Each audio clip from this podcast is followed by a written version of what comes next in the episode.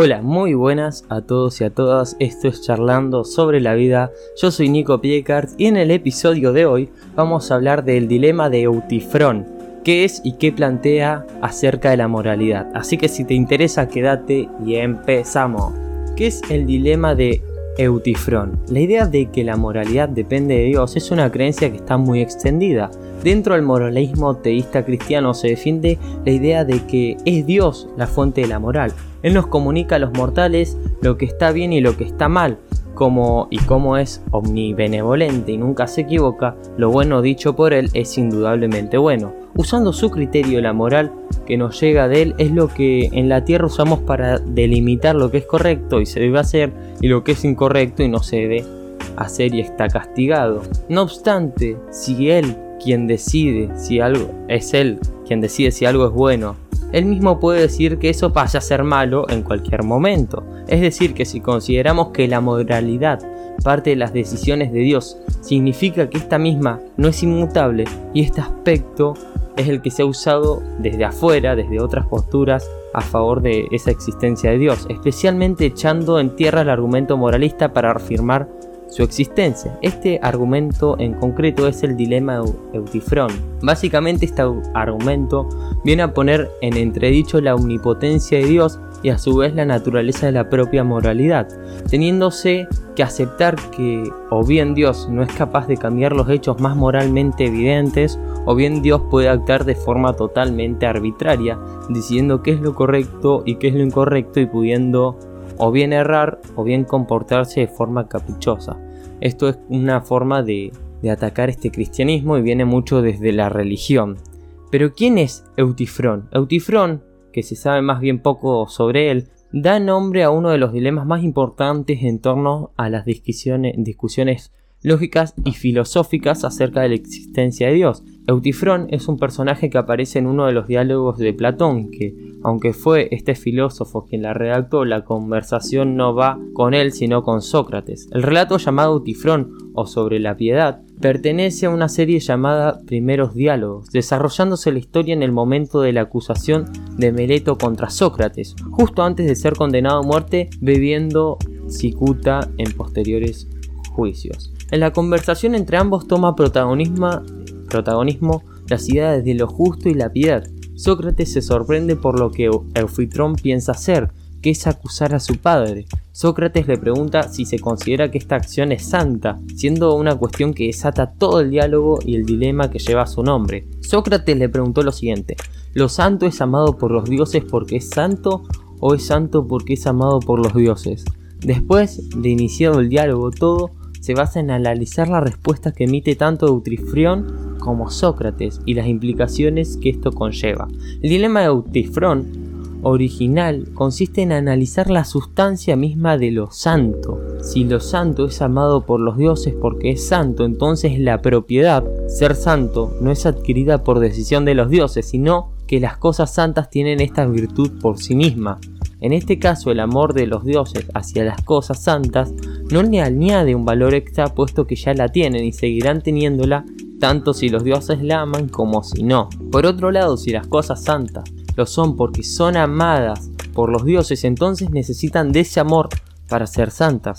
Es decir, en función de las preferencias de los dioses, los objetos, las personas y los actos son santos. En este caso es el amor de los dioses lo que hace que las cosas sean santas. Analizando el diálogo se puede apreciar que ambas opiniones no pueden ser válidas, puesto que por necesidad una tiene que ser la correcta o las cosas santas lo son porque sí y por lo tanto los dioses las prefieres, o bien las cosas santas, santas lo son porque son amadas por los dioses, adquiriendo así la propiedad de santas. Técnicamente ambas opciones son opuestas y uno se ve obligado a elegir una de ellas y consecuentemente cada elección trae consigo una implicación filosófica. El dilema al cristianismo. Una vez entendida su versión original, pasamos a ver cómo es aplicado hoy en día el dilema de Eutifrón, especialmente como argumento contra la afirmación de que Dios existe.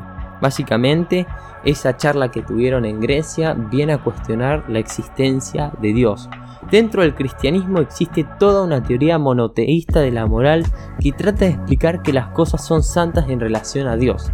El teísta cree que Dios es un ser necesario y posee las cualidades clásicas de deidad, omnipresente, omnisciente, omnipotente, omnibenevolente, todas estas cosas, y atribuye a él toda la realidad moral y fundamental, y en él está todo lo que es bueno. Dios sería como una fuente de la moral. Partiendo de esta idea, muchos son los cristianos que defienden que Dios existe porque con su existencia podemos hablar objetivamente de lo que sería bueno y correcto y diferenciarlo de lo que sería malo e incorrecto. Dios tiene que existir por necesidad, porque por ejemplo matar a inocentes es algo universalmente visto como algo inmoral.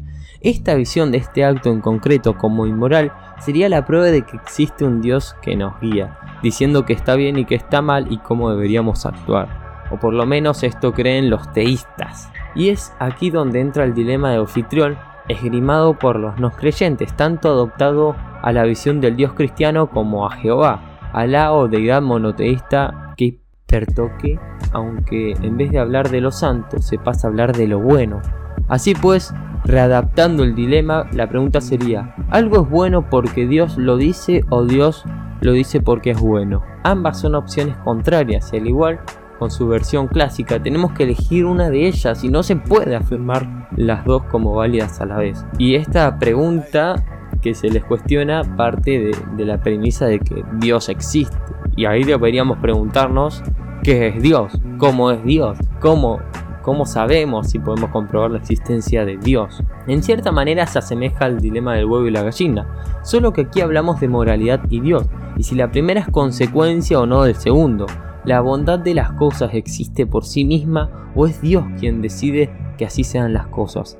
Si Dios decide, entonces ¿por qué puede decidir que algo moral pase a ser inmoral?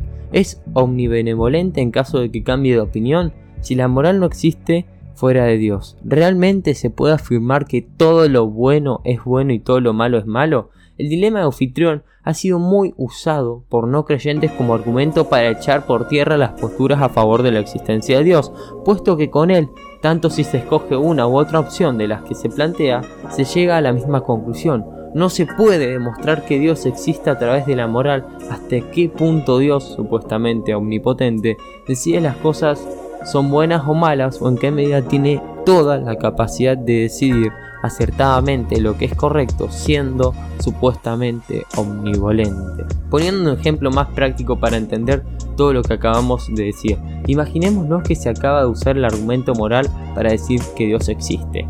Esto es que la moral es objetiva porque emana del Dios mismo. Tiene que existir Dios porque gracias a Él sabemos que está bien y que está mal. Luego, para refutar esto, alguien habla del dilema de Eutifrión diciendo que 1. O bien las cosas son buenas porque así lo decide Dios, o 2. Las cosas buenas atraen a Dios.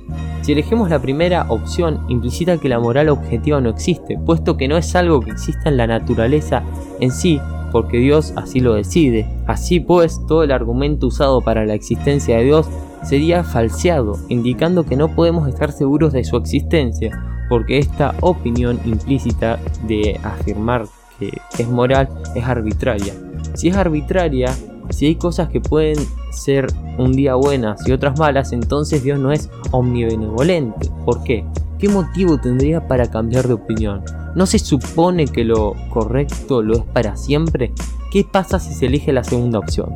Siguen habiendo problemas con la teoría moral teísta. Esta opción dice que existen las cosas buenas independientemente de Dios y que son estas las cosas las que dicta a Dios cuáles deben ser sus preferencias morales. Se podría llegar a decir que estas propias cosas y sus características en esta segunda opción guían a Dios en su existencia como conforme a lo que es bueno. O sea, Dios no tiene el control pleno porque se guiaría por las cosas y no él decidiría. ¡Pum! Te está explotando la cabeza, ¿no?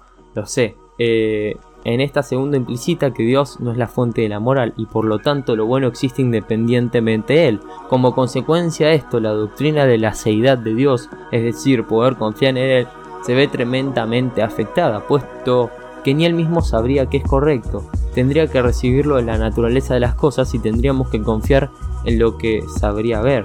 Dios mismo debe someterse a lo bueno. Él no decide qué está bien y qué está mal, lo cual pone en duda el concepto de Dios como máxima autoridad del universo. ¿Cómo va a ser el ser supremo si Él no decide qué está bien o qué está mal, sino las propiedades de las cosas? ¿Qué está por encima de Él y cómo se soluciona este problema? Las conclusiones en ambas opciones implican concluir que Dios, tanto si puede decidir que es moral como si no, no es omnipotente ni omnibenevolente y que no podría y que no se podría confiar en él. Si puede decir sobre aspectos morales lo hace de forma arbitraria y por lo tanto su criterio podría no ser el más acertado ni el más benévolo.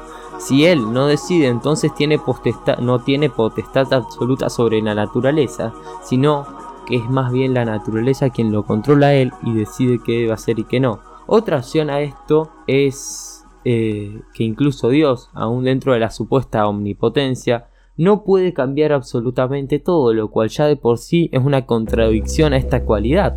Como hemos mencionado antes, la idea de matar inocentes está mal y, nuestra mentalidad, sea cual sea, no concibe la posibilidad de que esto pueda llegar a estar bien en ningún escenario. Con lo cual, aun pudiendo cambiar la moral y transformándolo en inmoral, habrían aspectos concretos, como este en particular, que Dios no podría alterar. Matar a inocentes es inmoral, eh, ya de forma natural, sin la intervención de Dios. Espero que te haya gustado el podcast. Sé que es un poco complejo, es muy eh, loco el dilema, a mí me explotó la cabeza. Espero que a vos también. Y nos vemos en el próximo episodio. Te mando un beso, chao.